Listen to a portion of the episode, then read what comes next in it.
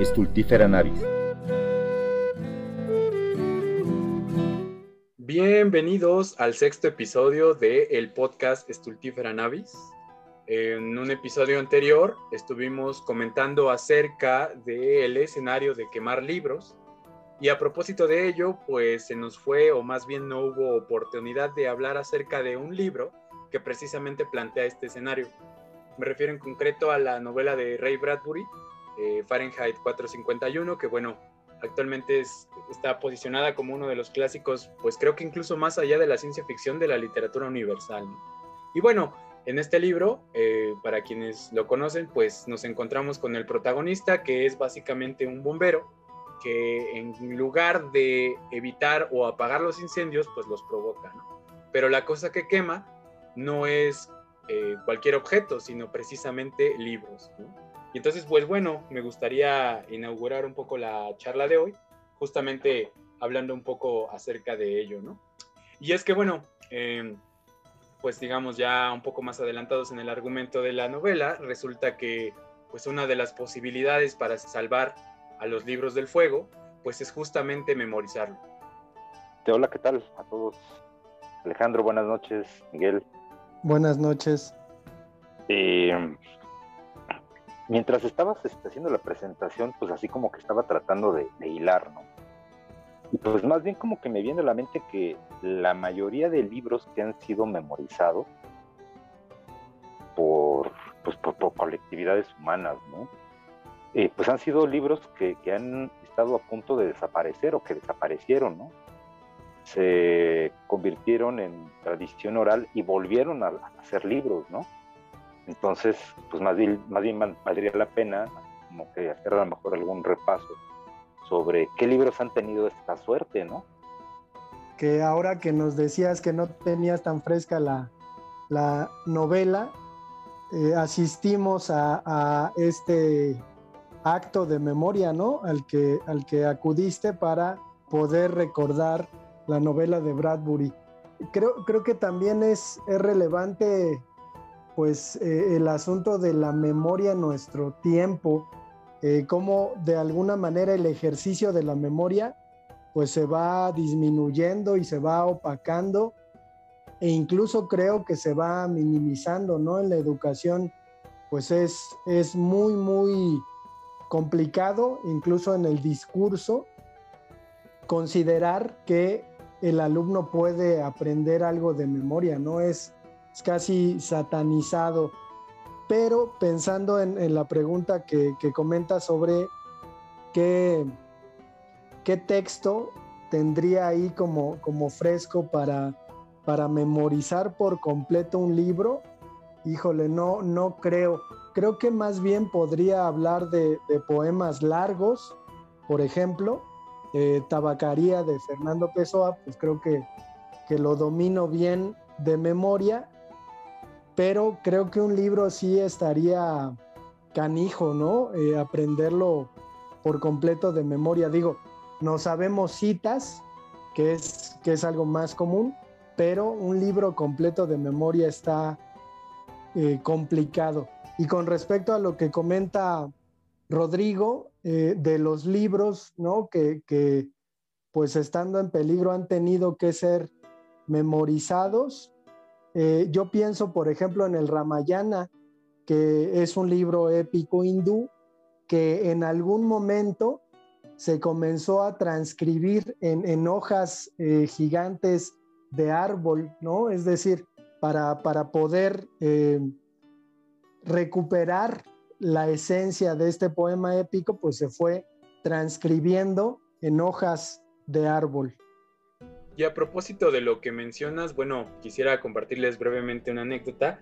Y es que a propósito de la memoria, pues tengo ahora en mente a Giordano Bruno, ¿no? Que es este eh, filósofo italiano del Renacimiento, que bueno, digamos, lo que hacía era este, elaborar unos medallones, ¿no? En los que ponía pues unos dibujos y a partir de contemplar esos medallones se dice que era capaz de recordar eh, pues discursos, ¿no? Porque él era, bueno, filósofo pero lo interesante es que se rumora de que con estos medallones Bruno era capaz de recordar discursos de más de dos horas, ¿no? O sea, dos, tres horas, Pero a mí lo que me llama mucho la atención es eh, pues justo que estos medallones no tienen letras, ¿no? No es como digamos quizá una estrategia que podríamos usar hoy de hacer una fichita con cinco o seis palabras clave y ya con eso te acuerdas, eran puros dibujos. Y eran distintos discursos.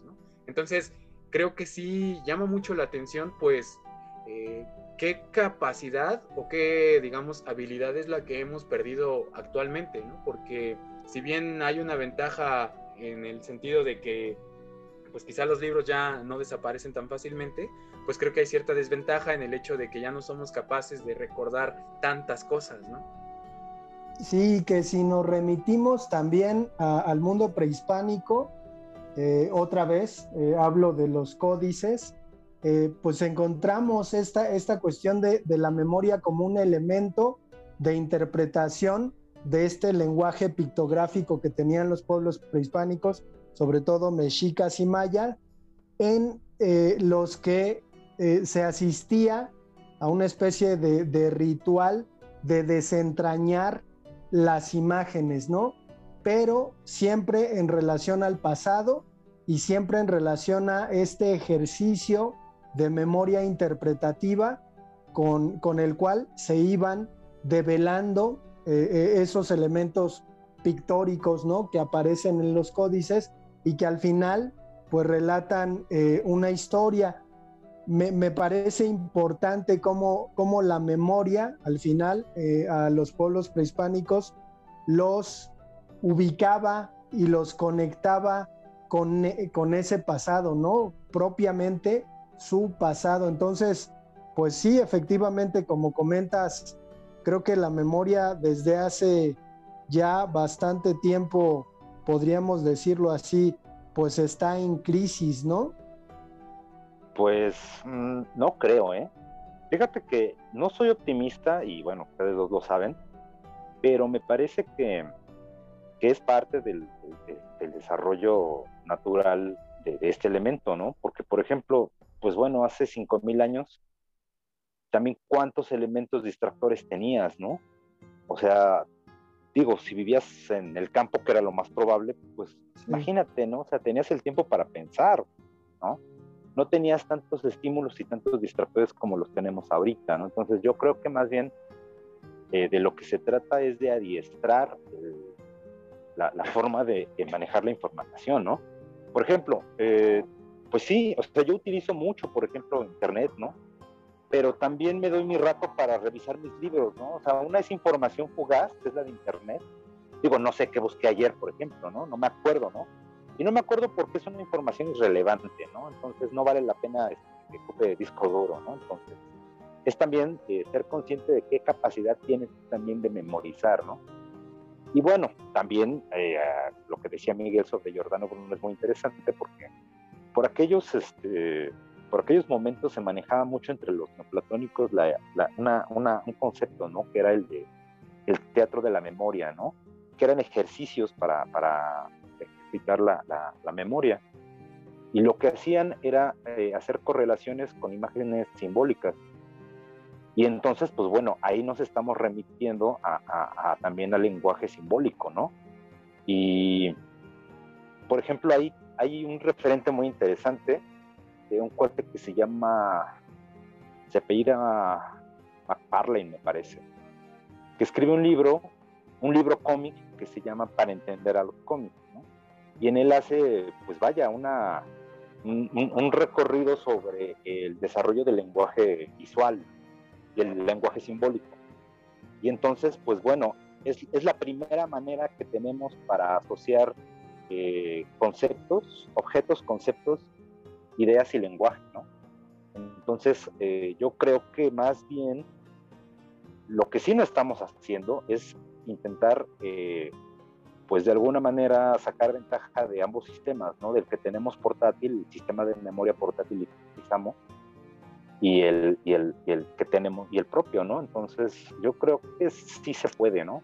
Es bien difícil porque tienes que estar bien consciente de muchas cosas que no voy a extenderme hablándolas aquí, pero yo creo que el problema es ese, ¿no? Que no hemos sabido compaginarlo. Y sí, o sea, eh, yo creo que la misma idea eh, de, pensar estamos en el peor momento de, de, algunas cosas, por ejemplo en el caso de la memoria, o de cómo utilizamos, cómo la utilizamos, pues es como que también romantizar la tragedia, ¿no? Un poquito, digo, es mi punto de vista, pero bueno, no sé ustedes.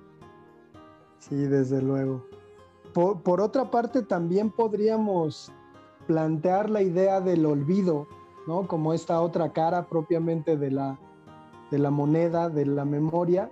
¿Y qué, qué libros creen que, deberían ser olvidados? Híjole, pues es que más bien creo que más que olvidados, hay muchos libros que no merecían ser olvidados, ¿no? O sea, híjole, olvidados, pues es que, es que ellos solitos se van al limbo, ¿no? Por ejemplo, imagínate, ¿no? Random House, por ejemplo, tiene, así, bueno, en buenos tiempos tiene a lo mejor 60, 70 novedades editoriales al mes, ¿no? Y de esas 70 editoriales al mes, híjole, pues yo creo que el 40% o 50% a veces es superación personal, o sea, son tiros de 3.000 ejemplares que si no se venden automáticamente se van a la guillotina, ¿no? O sea, son como pollos, ¿no? Nacen para ser, para ser asesinados, ¿no? Entonces, el problema no creo que, que, bueno, más bien yo sacaría como que otra rama de la pregunta y más bien yo creo que diría cuáles eh, no merecían ser olvidados, ¿no? Digo, seguramente ustedes ahorita ya tienen en mente varios. No, bueno, yo creo que, pues, por lo menos en aquí en este momento pensaría mucho en autores mexicanos, ¿no? Sobre todo autores, pues, como lo que sería, digamos, sobre todo el periodo de la revolución, ¿no? Que me parece que no es que de repente estén extintos, porque definitivamente todavía los encuentras, pues, en este, librerías, en bibliotecas, pero me parece interesante que, digamos, en el fenómeno literario en general, de repente se admira mucho pues a los escritores de la posguerra, ¿no? En, en concreto la posguerra este, pues, europea, ¿no? Y, y, se tienen mucha estima, pero pues vaya, creo que en México, aunque claro la guerra tiene escalas diferentes, pues tenemos por lo menos dos periodos de revoluciones, ¿no? Y siento que de repente pues todos estos autores, ¿no? Como Azuela o Martín Luis Guzmán, ¿no? Eh, pues se olvidan, ¿no? O incluso pues de repente solo están ahí como eh, pues puestos en el diccionario, ¿no? Y alguien te dice, ¿quién fue? Pues no sé, Rafael Muñoz, ¿no? Y te dicen, ah, pues un escritor mexicano, ¿no? Escribió el de Vámonos con Pancho Villa, pero hasta ahí. Y creo que ha sido un poco injusto porque ese periodo histórico pues es muy interesante, ¿no? Y sobre todo que pues nos deja ver que estas grandes tragedias o, o, o lo que sea que digamos de repente llama tanto la atención de, pues los escenarios análogos en, en, Europa pues se desarrollaron también aquí, ¿no? Y que tenemos pues una historia bastante pues interesante, ¿no? Y no solo interesante por ser trágica, sino porque pues terminó por configurar eh, pues prácticamente el, lo que es el, el, mundo en el que vivimos ahora, ¿no? El México de hoy. no sé ustedes. Pues yo creo que no solamente de la revolución, Miguel, también de la reforma y también del virreinato, ¿eh? O sea, México tiene una, una, una tradición, hasta me atrevería a decirlo, de, de, de olvidar eh, personajes que han aportado, ¿no? O sea, es algo así como que preferimos a los villanos, ¿no? Preferimos recordar a, a, a villanos que a sujetos que, que, han hecho algo, ¿no? Y en el caso de la literatura, híjole, pues es que salen un montón de nombres, ¿no? Digo, es lo que hablamos la otra vez con este sobre Sor Juana, ¿no? O sea, digo, ahí fue, por ejemplo, ya este virreinato, pero pues en la reforma, o sea, ¿quién lee, por ejemplo, al Zarco, no? ¿Quién, lee, por ejemplo, a Ignacio Manuel Altamirano? ¿no? Bueno, a mí Altamirano se me hace muy cursi, ¿eh? O sea, la neta, el, el cuate es muy bueno, pero híjole, o sea, yo recuerdo que cuando leí Navidad en las montañas, no, no, o sea, fue una cosa que yo decía, bueno, esto está para guion de Televisa, ¿no? O sea, digo, con el respeto del maestro Altamirano, ¿no? O sea, digo, porque pues, también se entiende por qué escribía esas cosas, ¿no? Era un buen hombre, o sea, escribía bonito, ¿no? Es como Benedetti, ¿no? Este tipo de autores que dices, mira, puede no gustarte, pero no te cae mal, ¿no? Y este, pero bueno, digo, por ejemplo, el Zarco, ¿no? ¿Quién, quién, quién lee al Zarco, no? O sea, yo, yo, yo no he, he hablado con dos o tres personas que lo han leído, ¿no? Y este, y bueno, de ahí, pues no sé, ¿no? A lo mejor los bandidos de Río Frío, ¿no? Que bueno, también cuando, cuando ves los dos tomos de Conaculta, pues también te quedas frío, ¿no? O sea, dices, ah, o sea, y, ahí te pones a pensar, dices, bueno, estos sujetos, ¿cuándo tenían tiempo de escribir esto, no? O sea, tú no puedes escribir ni un haiku, o sea, imagínate, ¿no? Sí, sobre todo que estos autores pues están metidos en una dinámica en la que pues desafortunadamente al, intelectual mexicano eh, aparentemente por cierta tradición pues se llega a, cierto contubernio con el gobierno, ¿no? Entonces pues el siglo XIX está plagado de, de personajes que bandean la literatura pero también bandean la política y de pronto creo que, en ocasiones son relegados a, la academia, ¿no? Es decir, se conocen dentro de los estudios de la literatura mexicana, pero pues no hay otra opción para ellos para que sean conocidos en otros niveles educativos, ¿no? Por ejemplo, la preparatoria, pues a estas alturas ya es muy difícil pensar, ¿no? Que vamos a poner a leer a, estos autores decimonónicos mexicanos, eh, que además tienen, tienen una aportación interesante. Las memorias de, Guillermo Prieto son riquísimas y, se pueden disfrutar, ¿no? Obviamente, pero eh, quizás ya eh, los alumnos hipermodernos pues ya sienten que, que, esos viejitos pues no les dicen nada, ¿no?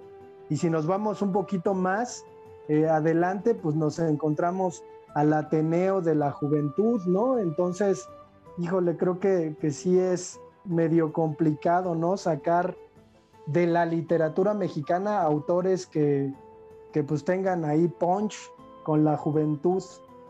Hay, algo que también es, que ha sucedido y es que estos autores han sido cortados por el sistema, el que sea. O sea, digo, pensando, no sé, en PRI, este, gobiernos priistas, panistas y ahorita, ¿no? O sea, como que son autores que son precisamente parte del gobierno, ¿no? Porque, pues bueno, como, como bien mencionas, ¿no? O sea, estuvieron inmersos, ¿no? En, estas, este, en estas luchas, ¿no? O sea, es inevitable, ¿no? O sea, por ejemplo, no sé, pensar en, en, en el nigromante y no asociarlo con Juárez, ¿no? Y entonces como que el sistema también los hizo suyos, ¿no? Pero aquí me, interesaría saber por qué. O sea, yo no creo en casualidades ni, en buenas intenciones, ¿no? O sea, ¿qué quisieron hacer, por ejemplo, este, los gobiernos al apropiarse de esta, esta literatura informativa, de esta literatura que, pues bueno, a lo mejor puede no gustarnos, ¿no? Porque si está de hueva, la verdad es que, pues digo, el caso de los bandidos de refri, yo lo veo, yo la verdad es que no lo leería, ¿no? O sea, pues, lo estaría ojeando para ver qué, de qué va, ¿no? Pero dije, hacerme una idea muy general. Pero no es un libro que yo leería nada más por gusto, ¿no? Y eso también como que ha hecho que se pierda ese interés, ¿no? En, este tipo de autores. Digo, tampoco voy a, salir como Taibo de, diciendo que tenemos que leerlos, ¿no? Pues, pues tampoco, ¿eh? O sea, digo, pues no es obligación de nadie. Pero, por ejemplo, son autores que solamente encuentras en Conaculta o en el Fondo de Cultura Económica, ¿no? Porque no sueltan los derechos y porque no les interesa y porque son suyos, ¿no? Como paz, ¿no? Que de repente todo está en el fondo, ¿no? Entonces, salvo una que otra cosa que por ahí está, ¿no? Que si está en otra editorial, pues bueno, también se cotiza porque no llega mucha cosa de paz en otra editorial que no está el fondo. Entonces, este, pues sí, es, es raro, ¿no? Que este tipo de autores no salgan de esos nichos. Y, y además también se vinculan, como, como dices Alejandro, pues a la enseñanza, ¿no? O sea, son de hueva porque están vinculados a una enseñanza este, pues mediocre, ¿no? Entonces, pues ni vale la pena leerlo, ¿no? Sí, y sin embargo hay, hay algunos otros autores que se sueltan, ¿no? De, ese estado y terminan, pues sí, siendo un poquito más, más cercanos fuera de, de lo que implica estudiar letras, ¿no? No sé, yo pienso en Rulfo, por ejemplo, y en, en lo, lo obligatorio que resulta leerlo, pero también en lo rico que le resulta a, cualquier lector eh, tener la experiencia de la lectura de Rulfo, ¿no? Por ejemplo, que es alguien que pues eh, eh, no tuvo este contubernio de, de escritor, gobierno que pues yo creo que hasta, hasta más de, un siglo y algo, ¿no? Se, se, extiende, si pensamos en paz, por ejemplo, pues está, está ahí como muy, muy clara esa relación todavía en el siglo XX. Híjole, es que Rulfo, híjole, es que alguien como Rulfo nace cada dos siglos. Y es más fácil que nazca alguien como Paz. Me atrevo a decir, ¿eh? digo, perdón, pero pero últimamente he tenido como que muchos desencuentros ahí con Paz. Y está bien, digo, pues también pues, es hombre de su siglo, ¿no? Hay que entender también esa parte. Pero sí, Rulfo se cocinó muy aparte, ¿eh? O sea, Rulfo es un sujeto que, no sé, combina un montón de cosas, ¿no? Es como que una, es, es muy accesible, ¿no? Pero al mismo tiempo te, te, te marca una distancia, este, no sé, mística, Supongo, y bueno, yo quiero retroceder un poco, que también tiene que ver pues con la familiaridad que le tenemos a estos autores, ¿no? Yo les quiero compartir una anécdota. Eh, justo en una ocasión me tocó atender en la librería a una extranjera que venía de Grecia, ¿no? Por esos años, pues bueno, todavía estaba yo ahí eh, estudiando, ¿no? Entonces cuando atendí, pues me llamó, la, me llamó la atención y le pregunté que de dónde venía, ¿no? Y a mí dice, no, pues soy de Grecia. Y ya la pregunta obligada fue un poco como, bueno, qué percepción tenía ella como ciudadana griega, pues de los filósofos y de los autores griegos. Y me llamó mucho la atención porque me quedé como con la impresión de que probablemente pues los tendría en alta estima, pero lo que me dijo me sorprendió porque me, relató que, bueno, pues los conocía porque básicamente se los enjaretaron en su formación básica, pero que realmente una vez que terminó, pues supongo que sus estudios básicos, en realidad no los volvió a apelar nunca, ¿no? Y que dice que sí, que mucha gente allá pues sabe que, pues claro, Platón fue griego, Aristóteles fue griego, y, bueno, pues no sé, que todos estos autores pues, pues, estuvieron ahí en algún momento, pero que ahora mismo pues es más bien como un recuerdo del pasado, ¿no? Y me llama mucho la atención porque justo creo que aquí en, en general en el mundo hispano pues el estudio de los autores grecolatinos pues es una cosa que maravilla todavía mucho, ¿no? Por ejemplo, pues tengo ahí presentes estas ediciones de la UNAM, ¿no? De, de la biblioteca de autores latinos y griegos, que pues justamente tiene estas notas y estas eh, ediciones pues muy muy bien elaboradas pues por justo estudiosos mexicanos, ¿no? Entonces supongo que de alguna manera pues sucede lo mismo con nuestra literatura, ¿no? No sé si es por la familiaridad de tenerla entre comillas cerca, pero pues quizá por lo mismo no nos llama la atención. Brújula. Was ist die Welt? Was ist die Welt? Ein ewiges Gedicht. Daraus der Geist der Gottheit strahlt und glüht, daraus der Wein der Weisheit schäumt und sprüht, daraus der Laut der Liebe zu uns spricht. Und jedes Menschen wechselndes Gemüt ein Strahl ist's, der aus dieser Sonne bricht, ein Vers, der sich an tausend andere Pflicht, der unbemerkt verhallt, verlischt, verblüht, und doch auch eine Welt für sich allein, voll süß geheimer, nie vernommener Töne, begabt mit eigener, unentweihter Schöne und keines anderen Nachhall, Widerschein. Und wenn du gar zu lesen drin verstündest, ein Buch, das du im Leben nicht ergründest. ¿Qué es el mundo? ¿Qué es el mundo? Un eterno poema desde el que resplandece y brilla el espíritu de la divinidad, desde el que espumea y centelea el vino de la sabiduría, desde el que nos habla la voz del amor y el ánimo cambiante de cada hombre. Es un rayo que emerge de ese sol, un verso que con otros miles se entrelaza, que inadvertido se extingue, se, se apaga, se marchita, pero también un mundo para sí mismo, lleno de dulces y secretas voces jamás percibidas, dotado de propia e inmaculada belleza, eco y reflejo de ningún otro, y por mucho que en él supieras leer, un libro que en la vida nunca ahondarás. Brújula. Entonces, en torno, en torno a esto, ¿qué autores han encontrado eh, olvidados en la librería? Dentro de los que se me ocurren, los que me acuerdo, hay un caso muy particular de un cuate que se llama Leo Perut. Es, es austriaco y es contemporáneo de Kafka. El cuate pues era, era matemático y en sus novelas no tiene muchas, yo creo que tendrá como unas cuatro, ¿no? Y hay disponibles, creo que una, ¿eh? O sea, y estaba en, en Libros del Asteroide. También es una editorial que tampoco encuentras fácil. Y, este, y el cuate pues manejaba muchas paradojas. Mm, tengo dos novelas de él, Mientras dan las nueve y el, el Judas de Leonardo.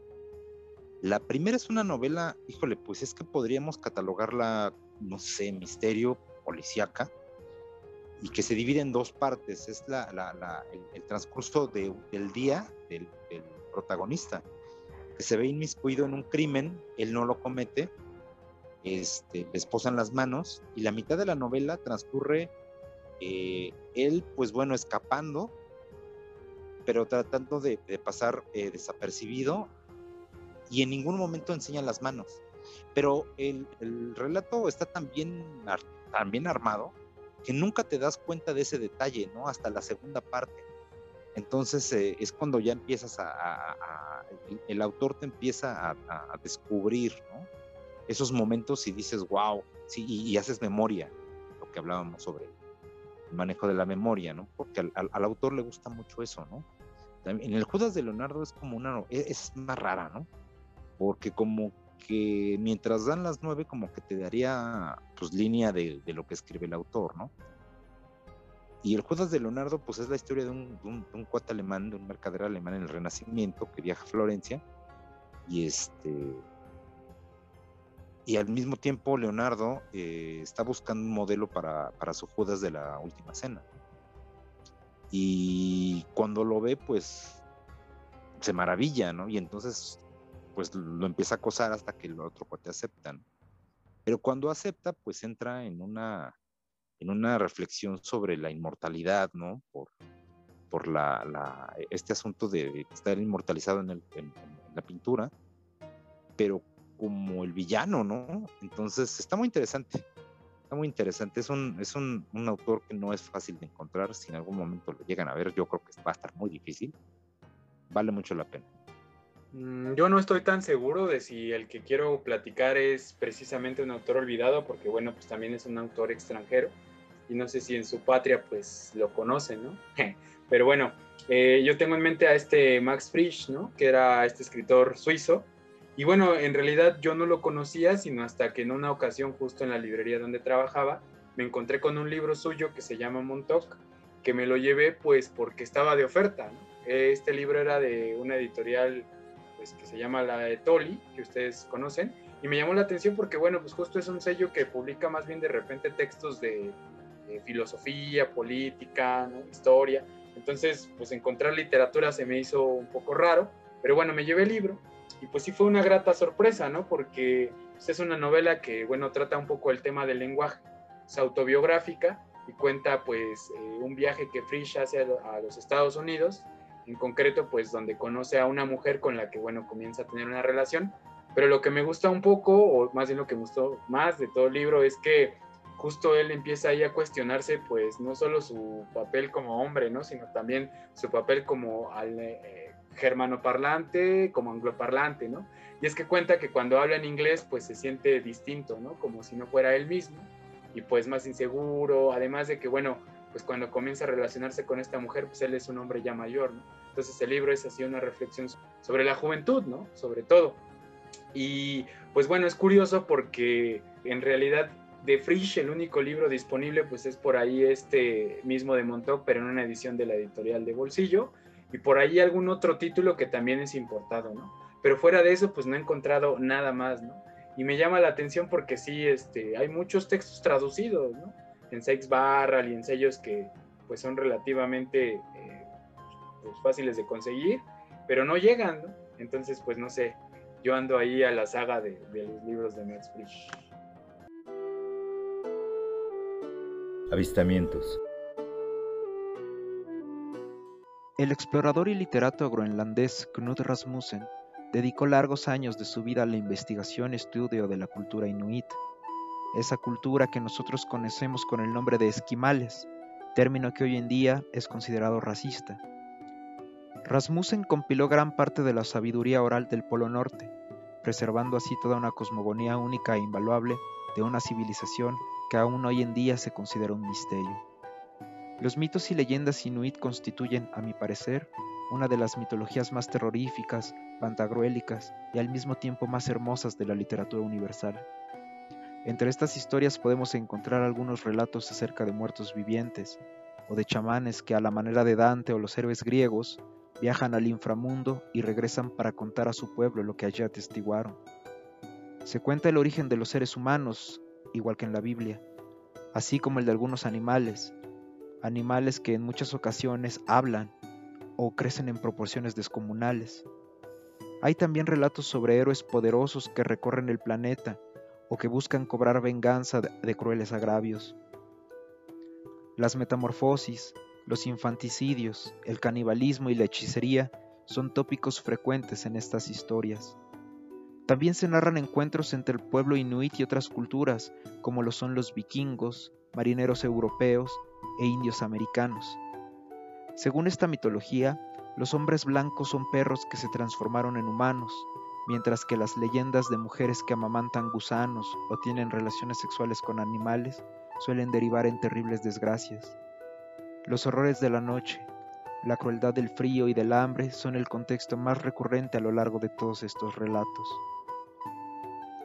Estas construcciones legendarias son contadas con la convicción del que las considera verdaderas, pues aquellos relatos fabulosos, posiblemente milenarios, fueron la herencia que unificó al pueblo nacido en la región más agreste del planeta. A diferencia de las largas epopeyas de Occidente o de la India, los mitos y leyendas inuit son breves, personales y carentes de toda floritura o artificio. Cada anécdota está reducida a lo necesario y aún así hay espacio para el humor, el erotismo, la reflexión filosófica y la poesía de la más alta calidad. Es una literatura que conserva la espontaneidad de la oralidad y la admirable simpleza de lo popular. No hay pretensiones, vanidades ni erudición, pero sí sabiduría y entretenimiento. La traducción al español de Blanca Ortiz, publicada por la editorial Ciruela, ofrece una selección panorámica de la obra de Knut Rasmussen. Mitos y leyendas inuit es una lectura recomendada para los amantes de la literatura fantástica, de la literatura de terror, del teatro del absurdo y de las fábulas, así como una lectura obligada para los amantes de los grandes autores clásicos y de la antigüedad. Acostumbrados generalmente a las lecturas europeas y americanas, y comúnmente restringidos a un esquema intelectual judio-cristiano y grecolatino, los lectores hispanohablantes podrán encontrar en este volumen la oportunidad de conocer formas distintas de la ética, las tradiciones y los valores que, a pesar de tratarse de una civilización tan, entre comillas, lejana, reflejan una universalidad que nos hermana en una sensibilidad compartida, sin importar las barreras geográficas ni temporales, ni mucho menos las lingüísticas o culturales. La edición aquí recomendada cuenta con un glosario que define puntualmente los términos únicos en el panorama inuit, así como las prácticas peculiares que solamente son posibles en el desierto blanco.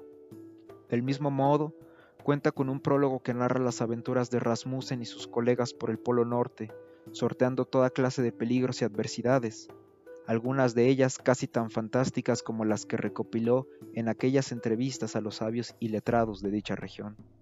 Este libro cuenta dos aventuras. La primera es la del pensamiento inuit, y la segunda es la de cómo este pensamiento llegó desde los labios de un puñado de chamanes ancestrales hasta las manos de los lectores hispanohablantes del siglo XXI. Mitos y leyendas inuit de Knut Rasmussen es mi recomendación para esta noche. Avistamientos. Y en este sentido, me gustaría preguntarle sobre su experiencia con, una cuestión que, sucede en, la librería y que consiste en buscar un libro eh, a lo mejor el cliente, el cliente lo, lo pide eh, con, con cierta exigencia y pues el librero no lo encuentra, ¿no? Entonces a lo mejor pide, pide ayuda a otro librero y no se encuentra el libro.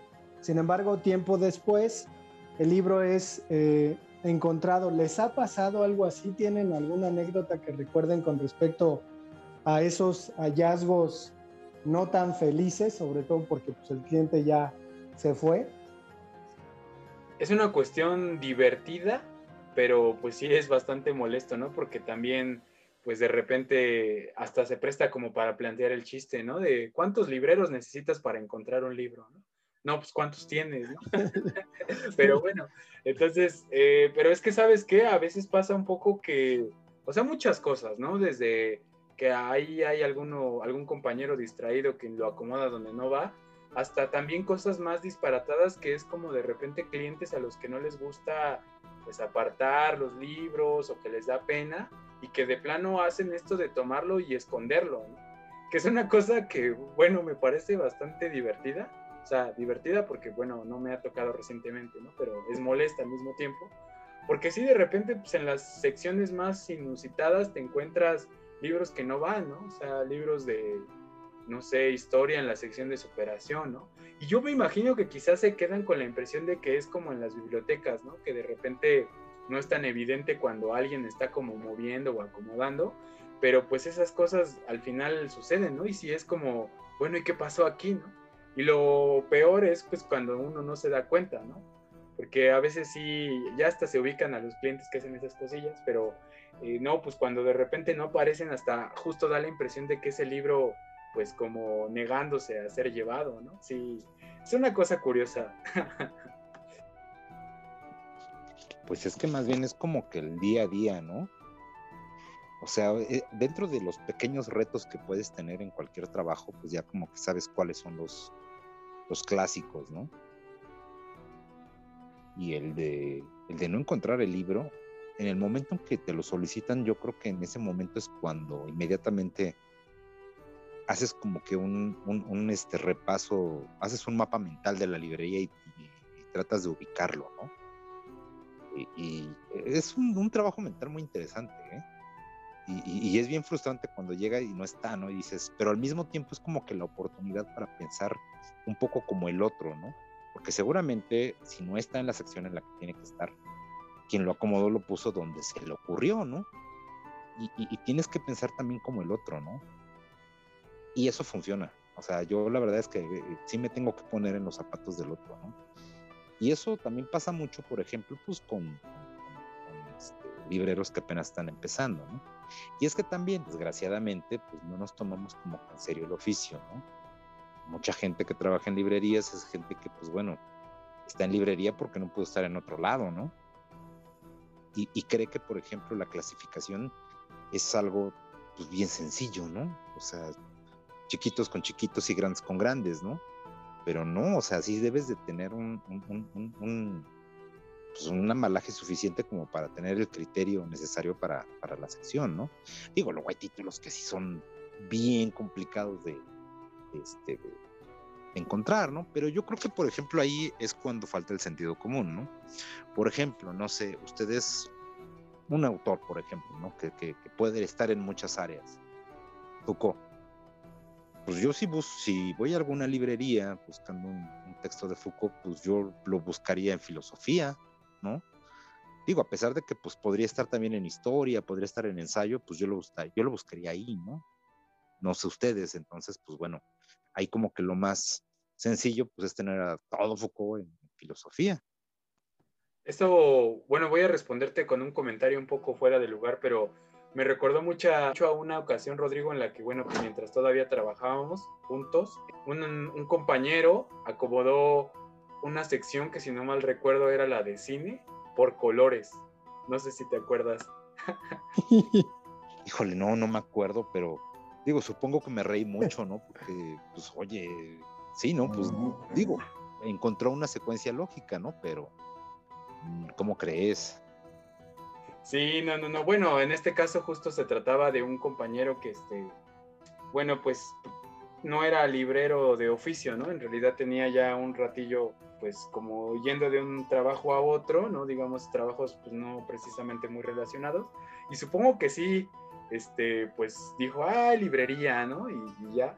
Pero sí, pues no, es que sí sucede, ¿no? De repente esta, este, pues, percepción, ¿no? Y incluso también ha pasado de repente con algunas de las personas que nos visitan que pues sí refieren a los libros por el tema de los colores, ¿no? Y una vez más sale el tema de la memoria, ¿no? Porque quizá, este, pues no son capaces de recordar por completo cómo se llama, el autor, la editorial, pero de repente tienen estos detalles como, pues es que era un libro azul, este, con bordes de tal color y esto, ¿no? Y es que al final, pues, supongo que sí, el libro más allá de las palabras, pues sigue siendo una imagen, ¿no? Al menos, por ejemplo, pues cuando ves las este, portadas, ¿no?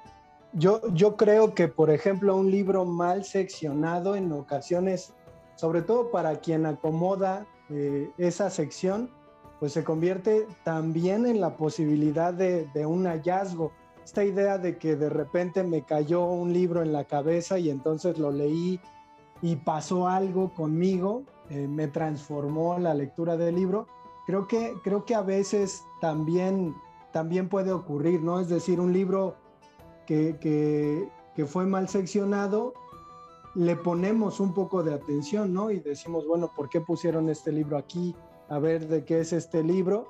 Y a lo mejor eh, podría tener un, sentido inverso al ser olvidado, ¿no? Es decir, eh, como libro recuperado, pues a lo mejor le, le prestamos eh, mayor atención.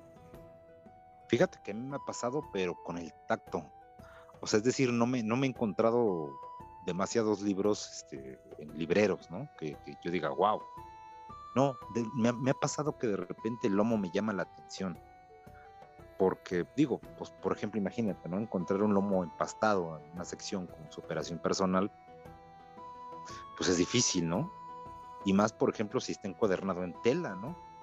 O sea, es el tipo de, de, de cosas que de repente no se estás tocando los libreros, soy muy táctil. Y, de repente dices, ah, caray, ¿esto qué es aquí? Y lo sacas, ¿no? Digo, puede ser a lo mejor no, algo que no te guste, ¿no? Pero el hecho de que encontraras algo que no va ahí, pues ya es una sorpresa, ¿no? Ya es como, y eso me pasa mucho. Pero no que me haya quedado con él, ¿eh? O sea, la verdad es que tampoco he tenido el feliz hallazgo. Sí, es que pues en el, digamos, en la forma física definitivamente mandan un mensaje, ¿no? Ahora que lo mencionas, por ejemplo, no sé, los libros estos de Ciruela, ¿no? Que es esta editorial de la que ya hemos hablado mucho. Ah, este, esta colección que tiene, ¿no? Sobre meditación, sobre, eh, pues bueno, estos temas afines que de repente son cercanos, ¿no? A la superación personal. Pues no diría que desentonan, pero definitivamente cuando tú estás viendo las repisas y te das cuenta que esos libros son más pequeños, justo que tienen el encuadernado, que tienen telita, dices, ah, pues mira, eso como que parece ser otra cosa, ¿no? Harina de otro costal, ¿no? Podríamos decir. Es muy fácil caer en eso, ¿no? Porque digo, tú lo sabes y lo entiendes porque pues, conoces el editorial y sabes, por ejemplo, el, el, trabajo del editor, ¿no? Que está buscando otra, pues, otros mercados, etcétera, ¿no? Pero en el caso de Ciruela, bueno, sabes también que pues no es nada más porque sí, ¿no? O sea, puedes estar muy en desacuerdo de la línea editorial que tomó, pero tampoco son libros que sean de baja calidad, ¿no? Y sí, o sea, te das cuenta, es un mensaje visual, ¿no? Así inmediato, ¿no? Y desgraciadamente, pues bueno, ya muchos temas que, que muchas áreas que se manejaban, pues de repente se occidentalizaron, se envasaron, se procesaron, se etiquetaron y se mandaron al mercado, ¿no? Digo, tampoco quiere decir que, que sean completamente este, eh, falsos o vanos o que carezcan de sustento, ¿no? Digo, tampoco vamos a aplicar este, el, rigor científico de un, de un, laboratorio en algo que, pues bueno, pues cada quien lo, lo, vive o lo aprende o lo aplica de manera personal, ¿no?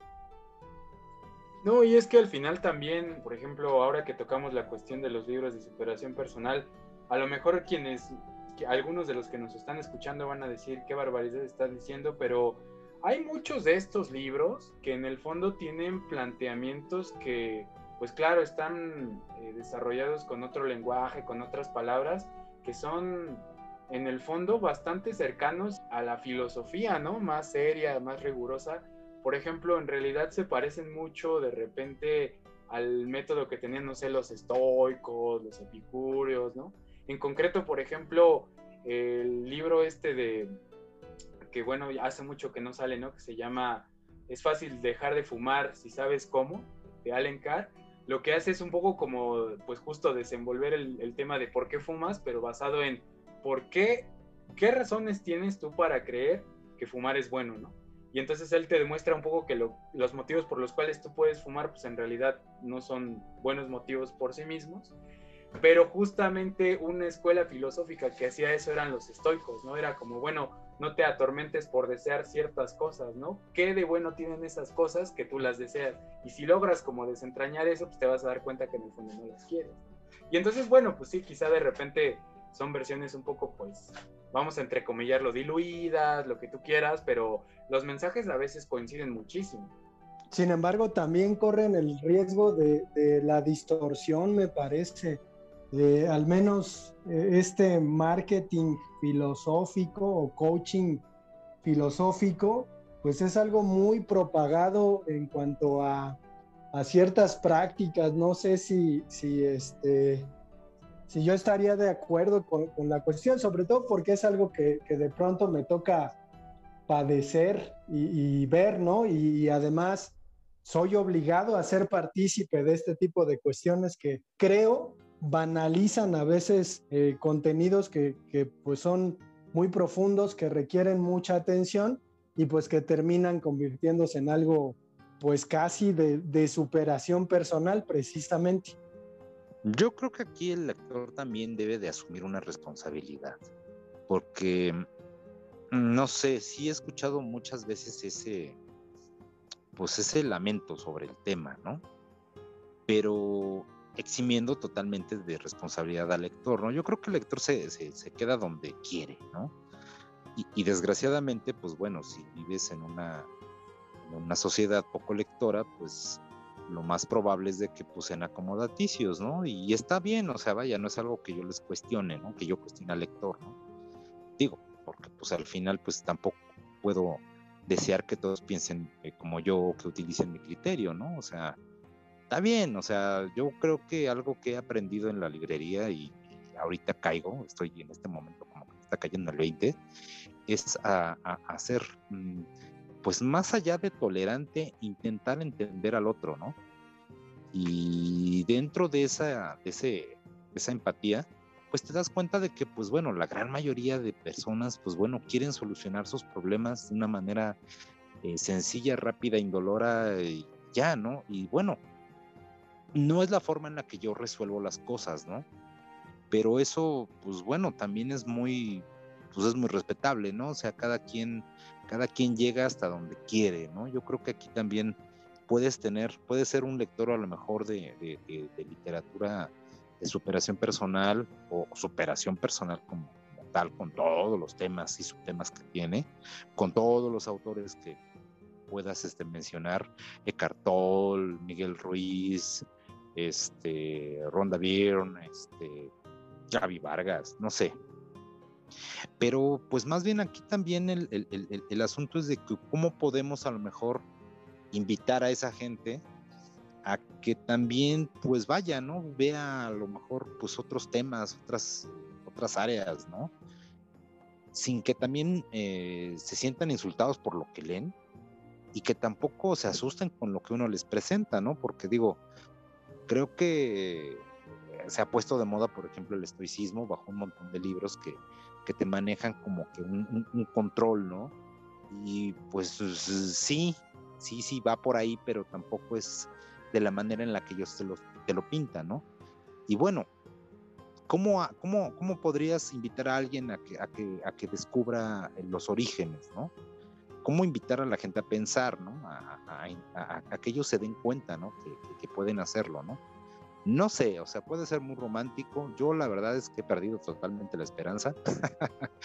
y, pero cuando puedo lo intento, ¿no? O sea, porque también yo creo que pues hay destellos, ¿no? Bien, pues Crono se nos ha ido a las mordidas y vamos a concluir este episodio. Obviamente, pues esperando con ansias el próximo.